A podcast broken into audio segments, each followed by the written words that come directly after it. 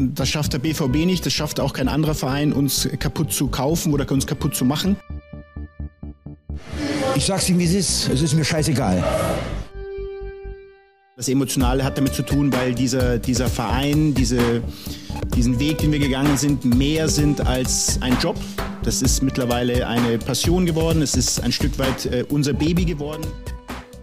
Schönen guten Morgen, schönen guten Tag, schönen guten Abend. Der Pfostenbruch meldet sich zurück nach dem 2 zu 3 der Borussia aus Mönchengladbach bei der TSG aus Hoffenheim. Das ist ein äh, ziemlich peinlicher Dämpfer, das möchte ich gerne vorwegschieben.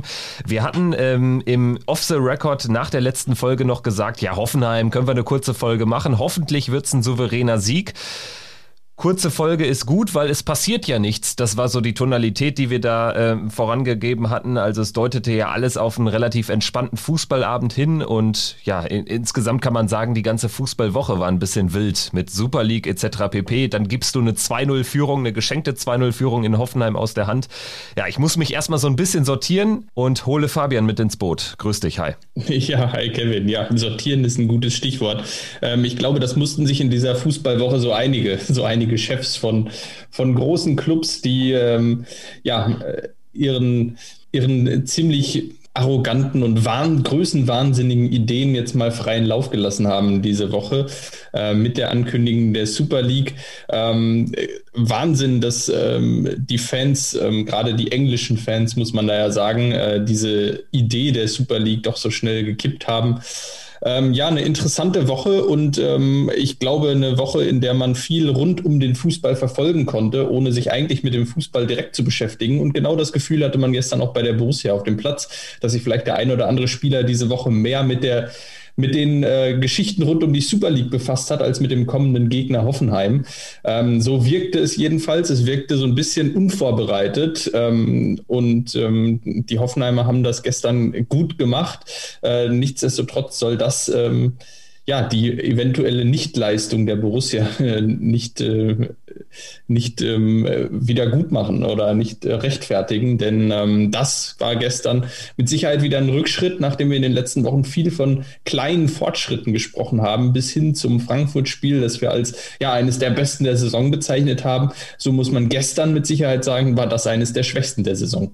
Ja, trotz 2-0 Führung zur Pause konnte man auch dort ähm, schon den Eindruck gewinnen, dass da einiges im Argen liegt. Also Hoffenheim hat das Spiel klar bestimmt, klar dominiert, hatten ähm, lange Ballbesitzphasen, hatten ähm, tatsächlich dann nur nicht diese ganz großen Torchancen rausspielen können. Daran nagte es bei den Hoffenheimern. Einmal kamen sie dann über so eine Zufallsproduktion, als Elvedi da ein bisschen stümperhaft in den Zweikampf ging, äh, kam Bebu vorne in den Strafraum, hat äh, nur den Pfosten getroffen beim Stand von 0-1. Ansonsten, ja, unsere Borussia gnadenlos effizient vor dem Tor. Das hatten wir auch noch nicht oft in dieser Spielzeit. Geht mit 2-0 in die Pause, machst das 2-0 durch Lazaro natürlich auch zu einem denkbar günstigen Zeitpunkt. Ich dachte, ja, dann kann man jetzt bestimmt die Halbzeit nutzen, um was zu justieren, denn es lag ja auf der Hand, was falsch läuft.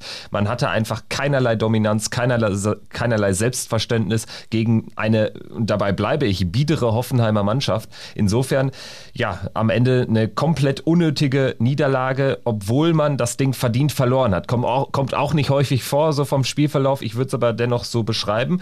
Und ähm, ja, ich denke, die, die, die, das Thema Aufstellung können wir schnell äh, ähm, abhaken. Kramer rein für Zakaria. Ansonsten ähm, ja, keinerlei Überraschung. Ansonsten, ja, ähm, wenn man das nicht als Überraschung bezeichnen mag, mit Sicherheit jetzt der englischen Woche geschuldet, äh, dass Kramer da wieder reingerutscht ist. Das war ja schon, schon absehbar, dass Christoph Kramer jetzt reinrutscht nach seiner Gelbsperre. Ähm, Trotzdem ähm, Borussia ja mit wenigen Veränderungen, was ja auch ein, ein kleines Novum ist äh, in englischen Wochen. In englischen Wochen war Marco Rose ja sonst immer dafür bekannt, doch durchaus mal den ein oder anderen reinzunehmen und äh, dafür ja, dem ein oder anderen eine Pause zu gönnen. Gestern ist das nicht passiert, bei den Hoffenheimern allerdings genauso wenig, auch nur eine Veränderung im Vergleich zum Leipzig-Spiel am Wochenende zuvor. Demnach ähm, eigentlich beide, ja, äh, beide Teams mit äh, angetreten mit der, dem Team, das auch am Wochenende ran musste und äh, gespielt hat. Demnach äh, gibt es da eigentlich keine Ausreden in Richtung äh, fehlende Frische. Ja, und dann ähm, passiert das, was gestern passiert ist. Du hast es gesagt, du würdest vielleicht von einem verdienten Sieg sprechen. Ich spreche sogar von einem hochverdienten Sieg der Hoffenheimer, denn ähm, dass das gestern nur 2 zu 3 ausgegangen ist, ist eigentlich aus Borussias Sicht äh, großes Glück, weil dem Spielverlauf nach ähm, kann man sich nicht beschweren, wenn man da mit einer, einer 0 zu 3 Niederlage äh, vom Platz geht. Man hatte wirklich zwei Chancen in dem Spiel, die hat man eiskalt genutzt. Das war vielleicht das Einzige, was man positiv hervorheben kann. Ansonsten auch danach, ähm, nach dem 2 zu 3 keinerlei Durchschlagskraft mehr entwickeln können. Und äh, das ist enttäuschend einfach, weil, ähm, ja, weil es eben in den letzten Wochen so stark aufwärts ging. Und dann folgt diese Phase, gerade die 20 Minuten nach dem, äh, nach dem Seitenwechsel waren ja, ja ein, äh, ein Armutszeugnis fast. Das war ja äh, eine Phase, in der man drum gebettelt hat. Schon äh, wenige Sekunden nach dem, nach dem Start der zweiten Halbzeit kam Hoffenheim gefährlich vors Tor. Da konnte, ähm, konnte man dann noch zur Ecke klären und ja, nach der folgenden Ecke brannte es weiterhin lichterloh im, Sta im Strafraum der Borussia. Und äh, dann folgte ja fast folgerichtig der sehr, sehr schnelle äh, 1 zu 2 Anschlusstreffer. Und äh, was dann folgte, konnte man irgendwie erahnen. Und das ist irgendwie kein gutes Zeichen. Und das ist auch kein gutes Zeichen für das Trainerteam, denn aus meiner Sicht hätte man da viel, viel früher reagieren müssen ähm, und äh, sich viel früher auf, auf das Spiel der Hoffenheimer eigentlich einstellen müssen. Ähm, die Tore zum 2 zu 2 und 2 zu 3 dann durch Kade Schabek, beide über die rechte Seite. Ähm, ja, wären vielleicht zu verhindern gewesen. Ganz ehrlich muss man ja konstatieren, dass das einmal mehr eine taktische Entzauberung auch des Trainerteams war, für meine Begriffe. Denn man hat ja sogar schon in der ersten Halbzeit, ja, man geht da mit 2-0 raus, man geht äh, Mitte der ersten Halbzeit in Führung. Trotzdem hat man auch da schon die Zeichen der Zeit erkennen müssen, für meine Begriffe. Also es haben sich immer Löcher aufgetan im Mittelfeld. Man hat die Zentrale überhaupt nicht dicht bekommen. Hoffenheim konnte immer wieder bei jedem Angriff meist dann rechts rausspielen, manchmal auch links raus, aber meist rechts raus und hat dann Flanke um Flanke reinbringen können. Das hat uns dann noch so ein bisschen am Leben gehalten, weil einfach die Flanken kannst du ja dann einfach relativ gut verteidigen, aber du hast überhaupt keine keinen Druck auf den ballführenden Gegenspieler äh, geben können. Ähm, ich weiß nicht so richtig, was die Idee war. Die Idee scheint ja gewesen zu sein, die Hoffenheimer erstmal ein bisschen rauszuspielen kann man ja auch so ein bisschen verstehen, äh, wenn man sich anschaut, wie harmlos die Hoffenheimer zuletzt waren in den letzten Wochen. Aber spätestens dann, wenn der Ball immer wieder rausgegeben wird, wenn dort immer wieder Überzahlsituationen dann auch auf, auf rechts außen entstehen, dann musst du doch reagieren. Dann, dann kannst du ja nicht sagen, dass das hier gut läuft. Das kann ja nicht das Konzept gewesen sein ich war insofern echt am Ende verbittert, weil die zweite Halbzeit, das war ja, das war ja fast lächerlich. Also das stand ja eigentlich drauf, dass du, dass du was verändern musst. Du kriegst eine geschenkte 2-0 Führung. Also besser kann es ja dann eigentlich nicht laufen, wenn du so einen Scheißtag erwischt, wenn du überhaupt nicht in die Zweikämpfe kommst, wenn gar nichts geht, wenn dich dein Gegner dominiert und du, du führst trotzdem 2-0, ja dann mach doch in der Halbzeit mal ein Reset, wie gegen Freiburg, und äh, fertig. Und äh, meiner Einschätzung nach darf es auch per se aber schon gar nicht dazu kommen, dass du in Spielen gegen Freiburg, gegen Hoffenheim so unter Druck gerätst. Mit dieser Mannschaft, mit diesem Kader, das ist mir unbegreiflich.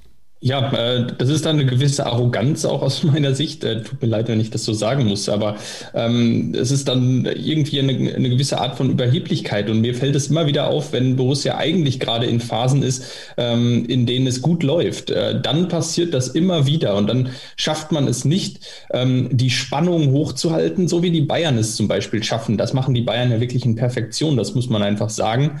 Äh, sie schaffen es auch gegen kleine Gegner, die Spannung hochzuhalten und Aufmerksamkeit voll auf den Gegner zu richten, ähm, um eben nicht nachzulassen. Und das schafft Borussia in dieser Saison überhaupt nicht. Jedes Mal, wenn es wieder läuft, hat man das Gefühl, dass danach ähm, ein ziemlich arroganter Auftritt folgt, äh, nach dem Motto, ja, ja, das ist jetzt ja nur Hoffenheim. Äh, Frankfurt haben wir 4-0 aus dem Stadion geschossen, dann werden wir hier Hoffenheim ähm, auch mit 90 Prozent, äh, mit Hoffenheim, gegen Hoffenheim hier mit 90 Prozent durchkommen. Das wird schon hinhauen. Ähm, aus meiner Sicht gestern ähm, auch wieder ja, äh, dieses äh, sehr, sehr passive ähm, Spiel, du hast es angesprochen. Ähm, ganz vorne in der ersten Reihe Tyram und Player haben aus meiner Sicht auch gar keine gute Figur gemacht. Die haben äh, sind in kaum einen Zweikampf gekommen, ähm, haben es überhaupt nicht geschafft, wirklich äh, wesentlich Druck auszuüben. Und äh, das setzt natürlich dann die gesamte Hintermannschaft unter Druck. Äh, die beiden besten aus meiner Sicht gestern waren noch Ginter und Elvedi in der Innenverteidigung. Die haben noch äh, die größtmögliche Schadenbegrenzung, Schadensbegrenzung betrieben da hinten. Das Verteidigen hat aus meiner Sicht gestern in, in allen Linien vorher nicht gut funktioniert. Ja, für meine Begriffe war die Zentrale ein, ein großes Problem. Stefan Leiner ist auch nicht so richtig äh, ähm, reingekommen, ähm, hat sich auch irgendwie manchmal ein bisschen dämlich angestellt. Klar, einmal gewinnt er den Ball gegen Kramaric und leitet damit dann äh, das 1 zu 0 ein. Aber ähm, auch da müssen wir mal drüber reden. Also äh, wir mögen Stefan Leiner sehr gerne, sind sehr überzeugt von seiner kämpferischen Art und Weise, Fußball zu spielen. Aber das ist auch nicht die Saison des Stefan Leiner. Also ähm, im Vergleich äh, zu der ersten Spielzeit, die er bei uns hingelegt hat, ist das ja ein himmelweiter Unterschied. Und dann ähm, würde ich dir ein ganz bisschen widersprechen. Ich habe auch Matthias Ginter zum Beispiel nicht so gut gesehen. Also das war auch äh, teilweise so ein Wegverteidigen in höchster Not. Fand ich jetzt auch nicht immer super intelligent rausgespielt.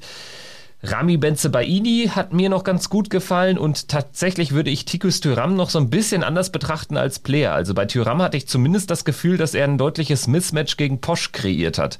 Also den hat er ja regelrecht hergespielt und ähm, beim 2-0 dann auch mit seinem Signature-Move zur Grundlinie gegangen, reingespielt für Lazaro. Da muss ich nämlich dann am Ende auch fragen, ähm, du hattest es eben kurz angerissen, ähm, da können wir jetzt auch nochmal drauf zurückkommen. Es wurde ja erst umgestellt nach dem dritten Gegentor. Und tatsächlich hat ja Rose da auch oder hat das Trainerteam da mit drei äh, Wechseln ähm, das untermauert. Zakaria kam rein, Wolf kam rein, Embolo kam rein, raus ging Plea Tyram Benzebaini. Und ich habe mich wirklich gefragt, warum man äh, Tyram dieses Spiel nicht weiterspielen lässt. Also klar, er war in der Phase nicht mehr ins Spiel integriert. Trotzdem habe ich das Gefühl, dass ein Tikus Tyram immer noch mehr aus, aus, äh, äh, ja, aus dann irgendwie dann am Ende auch schwächelnden Abwehrreihen, also kräftemäßig schwächelnden Abwehrreihen rausbekommt, als dann ein Wolf und Embolo in, in dieser Form. Also das habe ich nicht ganz begriffen. Äh, nee, muss ich auch sagen. Ich habe äh, schon zur Halbzeit auf Dennis Zakaria gewartet, das muss ich ganz, ganz klar sagen. Ich hätte, hätte mir zur Halbzeit schon diese Umstellung erhofft auf die Dreierkette ähm, hinten mit äh, Zakaria, Elvedi, Ginter. Ich glaube, dann hätte man ähm, eine deutlich bessere Chance gehabt, das Spiel nochmal wieder ähm, ja, in, in die Hand zu bekommen und äh, äh, deutlich früher da ähm, eine Reaktion zu zeigen, äh, als erst nach dem 3 zu 2. Ich meine, nach dem 3 zu 2 kann man sagen, äh, dass das Spiel von Borussia etwas besser wurde. Man kann aber auch sagen, die Hoffenheimer haben sich einfach zurückgezogen und sich aufs Verteidigen konzentriert. Äh, das haben sie dann gut gemacht. Ähm, je, nach Sichtweise, wie man es denn gerne betrachten möchte. Hinten stand man auf jeden Fall etwas besser. Man hat nicht mehr die ganz großen Chancen zugelassen. Zumindest hat Dennis Zakaria auch dazu beigetragen, hinten einiges zu verhindern. Ähm, war mit Sicherheit auch nach seiner Einwechslung der, der beste Einwechselspieler, was beim Stand von 2 zu 3 als Innenverteidiger jetzt nicht die beste ähm, Neuigkeit ist, äh, dass wenn man zwei Stürmer einwechselt ähm, oder zwei Offensive einwechselt, äh, da hofft man vielleicht drauf, dass die eher den entscheidenden Impuls setzen als der Innenverteidiger, der hinten noch das äh, 2 zu 4 zweimal in, in größter Not verhindert. Ähm, ja, Hoffenheim hat sich dann auf sein Spiel konzentrieren können. Und äh, ja, in, diesen, in, in, dieser Phase, in den 20 Minuten, hat man das Spiel ganz klar verloren. Ähm, mit der ähm, fehlenden Reaktion. Ähm, keine Reaktion zur Halbzeit, keine Reaktion nach dem 1 zu 2, nach dem 2 zu 2 und erst nach dem 3 zu 2 für Hoffenheim hat man reagiert das war aus meiner Sicht eben äh, der Knackpunkt viel zu spät. Ähm, und ja, da hat, äh, du hast ja Stevie Leiner eben angesprochen. Äh, mir ist gestern so im direkten Duell, im direkten Rechtsverteidiger-Duell gegen Pavel Kadeschabek aufgefallen. Äh, was Stevie Leiner im Moment fehlt, ist, ist einfach ganz klar die, äh, die Präzision in der, in, in den Pässen, in den Flanken, in, ähm, ja, in allen Offensivaktionen. Ähm, das war bei Kadesh Abek gestern einfach eine andere Qualität. Jedes Mal, wenn er auf der Seite äh, an den Ball kam, wurde es brandgefährlich. Ja, definitiv. Also da hat man einen Unterschied gesehen und ähm, am Ende ähm, würde ich ganz gerne da auch nochmal äh, Stimmen der Spieler mit einfließen lassen. Also Stefan Leiner hat sich ja auch geäußert äh, nach dem Spiel bei Sky, hat das äh, Ganze ähm, im Prinzip so beschrieben, dass natürlich in der Halbzeit Marco Rose schon darauf aufmerksam gemacht habe, dass man was verändern müsse und ähm, ja, man habe dann was verändert. Es wurde noch schlechter und das hat es ganz gut beschrieben, wie ich finde. Ähm, dann wurde er auch noch gefragt, wie es mit der Europa League aussieht und wo er sich dann überraschend optimistisch gab nach so einem Auftritt und ja, fast schon gar keine Zweifel daran hegte, dass da noch alle Chancen bestehen. Natürlich sind noch zwölf Punkte zu holen, aber ich habe so ein bisschen das Gefühl, dass auch Stefan Leiner gar nicht weiß, dass Platz 7 unter keinen Umständen für die Europa League reicht. Also finde ich immer ein bisschen kurios und da fehlte mir auch dann irgendwie äh, ja mal eine ganz klare Aussage, auch wenn ich äh, jetzt auf borussia.de die Stimme von Marco Rose lese, das kann ich einfach mal vorlesen, sind nur fünf Zeilen. Wir wollten heute gewinnen und unsere Erfolgsserie ausbauen, aber wir haben verdient verloren. Über irgendwelche Schiedsrichterentscheidungen brauchen wir diesmal nicht zu diskutieren. Ja, ist auch geschenkt, weil wäre auch nicht verdient gewesen, wenn man dann noch einen Elfmeter bekommt, obwohl man den hätte kriegen können, aber für das Spiel also, wenn man da mit drei Toren rausgeht, wäre natürlich schon Kracher gewesen. Dann weiter im Text bei Rose. Die Niederlage haben wir uns ganz allein selbst zu, zu schreiben. Die Jungs waren in der englischen Woche am Limit. Leider konnten wir heute tabellarisch keinen Boden gut machen. Wir müssen an unserer Leistung arbeiten, damit wir in den nächsten Spielen besser punkten. Ja, ist halt auch schon wieder so eine Wischi-Waschi-Aussage, aber ich finde einen Satz schon spannend. Die Jungs waren in der englischen Woche am Limit. Also das muss man mir erklären. Das ist ja unbegreiflich. Ja, das ist auf jeden Fall unbegreiflich, äh, wenn man bedenkt, dass, dass Borussia nicht das einzige Team ist, das eine englische Woche spielt. Ähm, und komischerweise schaffen es ja viele der anderen Top-Clubs ähm, und als solches soll, soll, ja, betrachtet sich Borussia als Champions League-Teilnehmer dieser Saison ja irgendwo auch. Äh, wenn man sieht, was die gemacht haben, Wolfsburg gewinnt in Stuttgart, ähm, Frankfurt äh, gewinnt sein Spiel. Äh, Dortmund gewinnt, Bayern gewinnt, äh, ja, Leipzig verliert das Spiel äh, jetzt unter der Woche. Nichtsdestotrotz ist, ähm, haben viele der Top-Clubs jetzt eine gute Leistung abgeliefert. Und das ist ja eigentlich die Qualität in solchen englischen Wochen, die sich dann zeigen muss, die, die einfach ein, ein Team, das im oberen Tabellendrittel zu Hause ist oder den Anspruch hat, im oberen Tabellendrittel zu Hause zu sein, eigentlich haben muss eben in so einer englischen Woche äh, die Belastung wegzustecken, weil dafür ist der Kader ja aufgebaut worden vor der Saison im Gegensatz zu Hoffenheim. Äh, deshalb lasse ich dieses Argument auf gar keinen Fall gelten. Äh, das mag sein, dass die Kräfte ähm, schwinden, aber es darf nicht sein, dass man gegen eine ersatzgeschwächte Hoffenheimer Mannschaft, das muss man ja auch beim Blick auf den Kader der Hoffenheimer sagen, die hatten ja nicht mal einen Mittelfeldspieler auf der Bank. Die hatten ja zwei Verteidiger und vier Stürmer auf der Bank. Ähm, da darf man so einen Auftritt äh, sich nicht erlauben, wenn man bedenkt, dass man als, äh, ja, als Gladbach eigentlich nur einen Ausfall auf dem Platz zu verkraften hatte. Ähm, nehmen wir jetzt mal Jan Sommer raus, dann ist das Lars Stindl. Und äh, mit einem Ausfall, das, äh, das darf nicht sein. Ähm, das darf keine Ausrede sein. Ähm, das mag man so anführen dann als Trainer, okay, aber ich akzeptiere die Ausrede so nicht. Nee, kann ich nämlich auch nicht akzeptieren, zumal man ja auch sagen muss, das war jetzt erst das zweite von drei Spielen in der englischen Woche. Was soll denn dann am Sonntag gegen Bielefeld passieren? Gegen äh, eine Arminia, die sogar noch einen Tag mehr äh, Pause hatte. Ja, hatte Hoffenheim auch, aber das dürfen für mich keine Entschuldigung sein. Also ganz ehrlich, das, das begreife ich nicht. Wenn man jetzt aus der fünften englischen Woche kommt oder so, okay. Wenn man irgendwie dann große personelle Probleme hat, die hat man aber auch nicht. Also das ist mir unbegreiflich, wie man so eine Aussage tätigen kann. Also dieses Trainerteam wird mehr und mehr also A, entzaubert es sich taktisch gegen gewisse Gegner, wenn man sich auch mal anschaut, wie viele Punkte wir gegen die Top 6 geholt haben und wie wenige eigentlich gegen den Rest.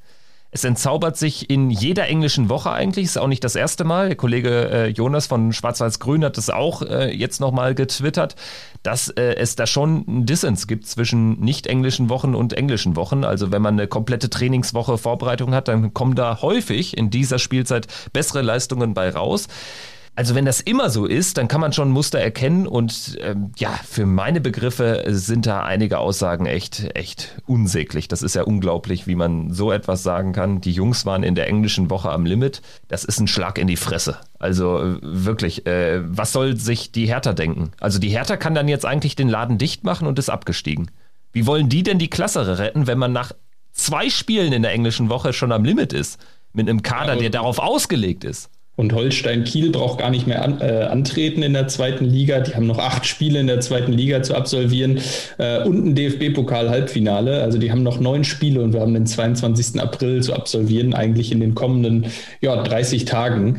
Ähm, also die brauchen eigentlich gar nicht mehr antreten zu irgendwelchen Spielen, weil wenn das die Ausrede wäre, dann dürften die jetzt, ähm, da müssten die jetzt zusehen, dass sie das erste Spiel, in dem sie dann erfrischt sind, äh, gewinnen und danach können sie die restlichen sieben Spiele eigentlich alle abschenken, ähm, weil äh, hat ja dann eh keinen Sinn, wenn die anderen alle ausgeruht sind. Nee, ähm, das, darf, das darf keine Ausrede sein. Äh, nicht in einer englischen Woche, in der alle, ähm, in der alle die Belastung haben. Das, ähm, ja, das ist, ähm, ist mir, ist mir unbegreiflich. Das muss andere Gründe haben. Ähm, das muss aus meiner Sicht ähm, lag es, war es ein Problem der Einstellung. Ja, man kann der Mannschaft nicht vorwerfen, dass sie, dass sie die Leistung verweigert hat. Man hat ja dann auch 2-0 geführt. Äh, nichtsdestotrotz muss man dann einfach ähm, noch härter ja, da muss man sich einfach auch durch eine gewisse Aggressivität in der zweiten Halbzeit ähm, in das Spiel kämpfen und, und ähm, zeigen, dass man diesen 2-0-Vorsprung mit Haut und Haar verteidigt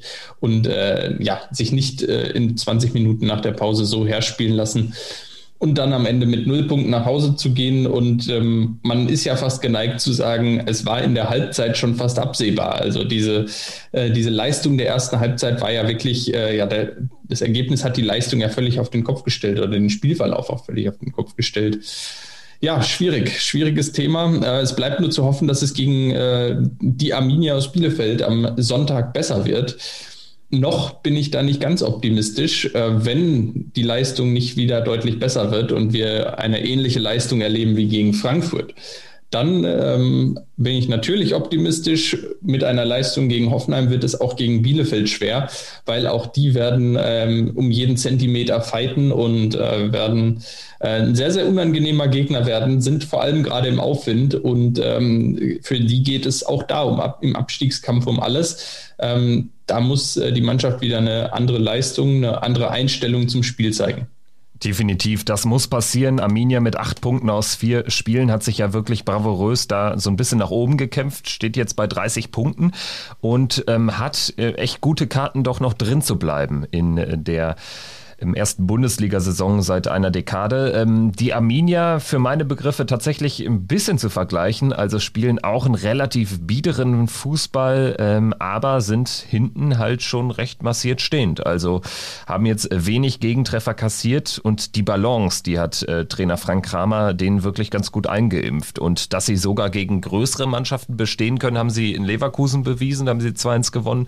Also sollten wir auf der Hut sein und wir wissen auch, dieses Spiel kann noch mal einiges echt zum Negativen wenden. Also die Saison ist generell in der Bundesliga schon sehr negativ behaftet. Aber wenn du dieses Spiel verlieren solltest oder da nur mit einem Punkt rausgeht, dann äh, liegt einiges im Argen. Dann musst du nach Bayern, hast dann Stuttgart-Bremen noch, hast noch drei Spiele vor der Tür, wo maximaler Druck drauf ist. Also du musst die Partie eigentlich gewinnen.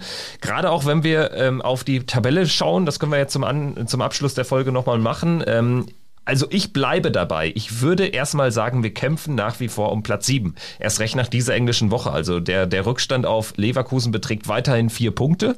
Dortmund und alles, was davor ist, spielt für uns sowieso keine Rolle mehr. Vier Punkte auf Leverkusen ich würde tatsächlich eher den Fokus auf die Mannschaften legen, die hinter uns stehen. Auch wenn ich immer wieder gesagt bekomme, ja, wir wollen Leverkusen noch angreifen und so, aber ganz ehrlich, wie will man jetzt noch eine, eine richtige Serie hinlegen? Das sehe ich nicht. Dementsprechend liegt der Fokus, mein Fokus auf Union, auf Freiburg, auf Stuttgart. Stuttgart hat mal wieder verloren, vier Niederlagen aus fünf zuletzt, ist vier Punkte weg. Das sieht relativ gut aus. Freiburg ist drei Punkte weg, hat aber noch ein Spiel weniger. Das könnte doch eng werden. Und Union ist ein Tor weg. Also auf die haben wir jetzt ein Tor gewonnen, weil die 2-0 relativ unglücklich in Dortmund verloren haben. Ja, und ähm, mit, mit etwas Glück reichen, die, reichen sieben Punkte aus den vier Spielen, um diesen siebten Platz zu, zu retten. Und sieben Punkte ist für mich auch ähm, ja, ein realistisches Szenario für Borussia aus den letzten ähm, vier Spielen. Einkalkuliert dabei natürlich, dass man ähm, ja, in München leer ausgeht, auch wenn Borussia gezeigt hat, dass man da gewinnen kann in den letzten Jahren immer wieder und wieder. Ähm, trotzdem muss man natürlich in München ähm, erstmal mit null Punkten kalkulieren. Alles andere äh, ist da eben Bonus Bonus, das ist nun mal so. Ähm, und dann aus diesen Spielen äh, Bielefeld, Stuttgart, Bremen, da muss man sieben Punkte holen. Und ähm, das wird schon schwer genug. Und äh, diese sieben Punkte, die könnten aus meiner Sicht reichen, um Union auf Distanz zu halten, weil ich nicht glaube, dass Union mehr als sieben Punkte holt aus den Spielen. Äh, nehmen wir jetzt mal an, dass man, wenn Union auch sieben Punkte holt, äh, einfach vor Union stehen bleibt, weil das Torverhältnis nach wie vor besser bleibt. Ähm, Freiburg ebenso, die haben jetzt noch äh, ein Spiel mehr, aber ich glaube nicht, dass Freiburg noch zehn, also mehr als zehn Punkte holt. Auch da dann ähnliches Spiel. Ähm, aber Leverkusen wird man mit sieben Punkten nicht angreifen können. Also mit sieben Punkten aus den letzten vier Spielen, dann landet man bei 50 Punkten.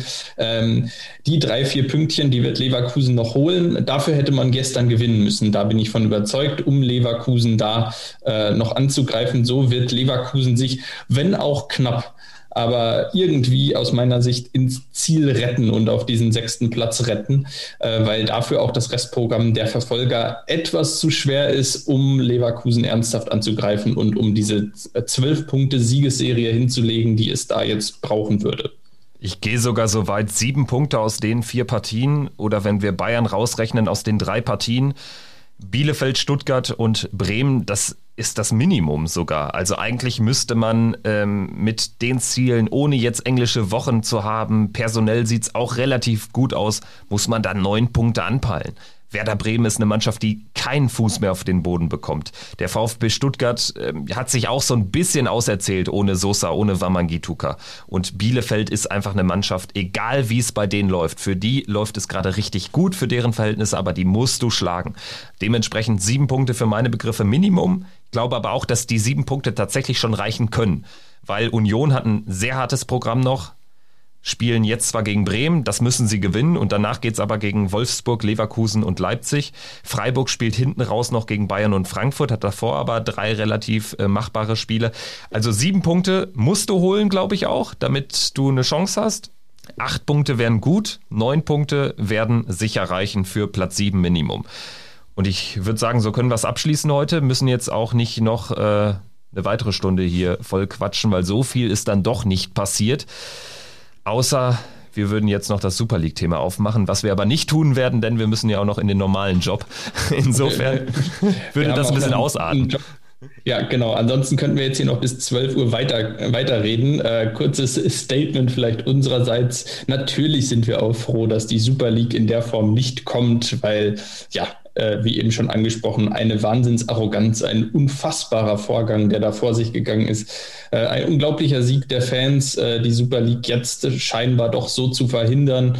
Ähm, was ich ein bisschen ähm, kritisch betrachte, ist, wie äh, locker leicht jetzt diese UEFA Champions League Reform äh, durchgegangen ist im, in diesem Super League Wirrwarr ohne weitere kritische Stimmen, äh, weil die kritischen Stimmen sich eben auf die Super League konzentriert haben. Die ist jetzt nach drei Tagen abgeblasen. Die UEFA Champions League Reform wird uns aber ähm, ja noch eine ganze Weile begleiten und ähm, die ist jetzt ein bisschen geräuschlos durchgegangen. Das ähm, ja, für, gibt mir auch so ein bisschen zu denken, ähm, dass das jetzt äh, so passiert ist. Keine schönen Vorgänge, ähm, alles, was da passiert, äh, bleibt ja kritisch zu sehen, äh, bleibt ähm, eine schwierige Geschichte, was die UEFA da veranstaltet. Ähm, es wird nach wie vor, ist nach wie vor nicht meine Lieblingsorganisation. So viel steht fest ja, ähm, man kann nur, man kann nur gegen anreden, ähm, Kritik äußern, seine Meinung sagen und ähm, ja, am Ende abstimmen mit den Füßen, was dann bedeutet, äh, bedeuten würde, ähm, den ein oder anderen, das ein oder andere Spiel auch mal im Fernsehen nicht zu schauen. Ähm, das sind die kleinen Dinge des Lebens, die man tun kann, um der UEFA zu zeigen, welche Meinung man vertritt.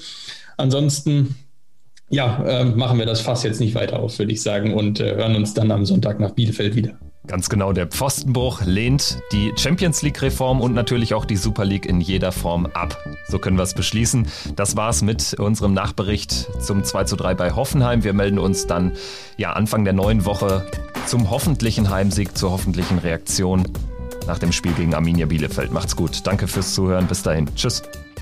Triumphe, Höhepunkte, auch bittere Niederlagen, Kuriositäten wie den Pfostenbruch.